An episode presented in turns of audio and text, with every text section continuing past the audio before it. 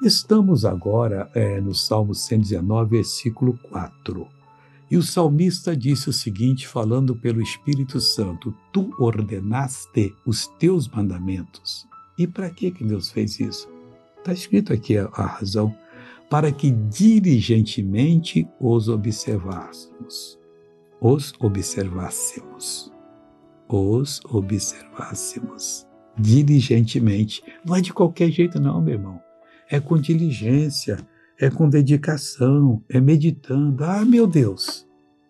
Então aqui que eu estou errando.